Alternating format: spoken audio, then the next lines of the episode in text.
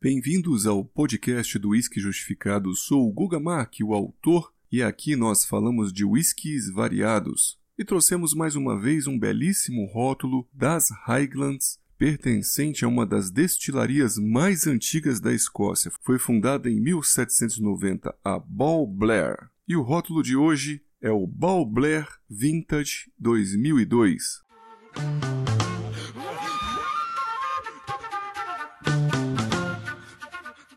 Se trata de um rótulo NAS ou sem idade definida que entrou no Core Range da destilaria desde 2012. Na garrafa vem aqui especificando que foi destilado em 2002 e engarrafado em 2013. Portanto, teria aí seus 10 a 11 anos de maturação e passaria somente por barris de carvalho americano ex-bourbon liberado para nós com teor alcoólico de 46%, sem corante e sem filtragem a frio.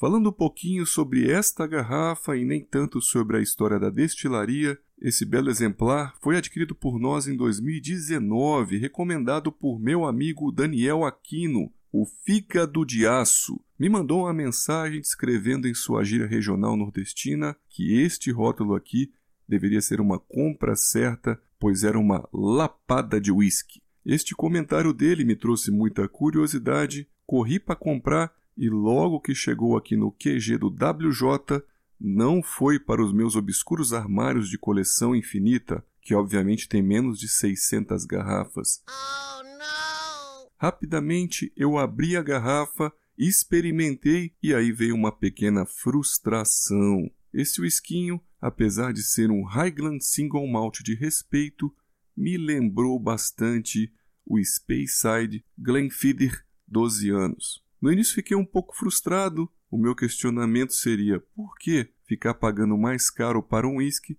que seria muito parecido com o batido e nada extraordinário Glenfiddich 12 anos? Demorei um pouco para conseguir responder esta pergunta com clareza, com segurança, mas hoje eu tenho a resposta. Para quem ficar até o final, vai ouvir a nossa conclusão e aí ver se pode concordar ou não.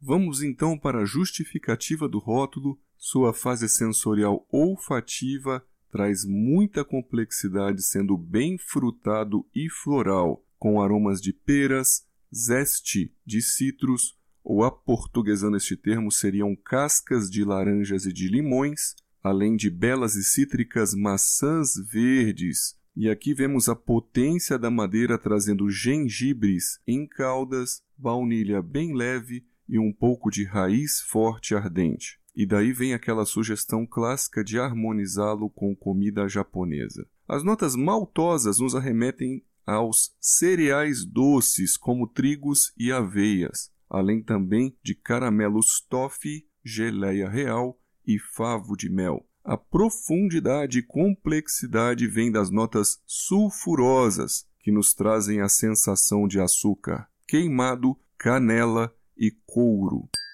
Slancher. Partindo para a fase gustativa, em boca ele é muito intenso e corpulento, sendo bastante cremoso e denso, com uma presença de boca bastante mastigável, mostrando para nós como um whisky frutado e claro pode sim ter uma imensa presença de boca que não se perde corpo mesmo com a salivação abundante. Temos aqui uma picância gostosa na medida, podendo deixar ele circulando, rodando na boca, no palato, na língua, sem dar vontade de engolir.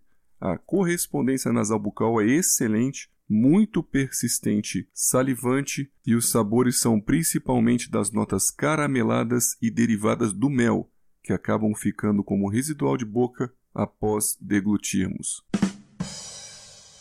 Então, caminhando para o final, a conclusão que fica seria que até para uísques que aparentam ter as mesmas notas frutadas mais ordinárias ou batidas, eles podem até parecer com algo vulgar ou nada extraordinário, porém nós devemos buscar em nós mesmos a capacidade de detectarmos algo a mais. Quando se tem na taça um Ball Blair, um Speyburn e você achar muito parecido com o clássico Glenfiddich, saiba você que existem enormes diferenças que fazem todo sentido para as pessoas que têm capacidade e treinamento. Ele recebe na Bíblia do Whisky uma nota de 90.5 e nós atribuímos 4 estrelas de um total de 5. E a resposta final então é: o Balbler pode ser até parecido com o clássico Speyside frutado e cítrico, mas ele é bem, bem melhor porque ele é natural, sem corante, não é diluído e nem leva filtragem a frio. Possui aqui umas notas sulfurosas muito legais que agregam enorme profundidade, e é aí que está a diferença. Consegue ser corpulento e oleoso, muito bom de boca.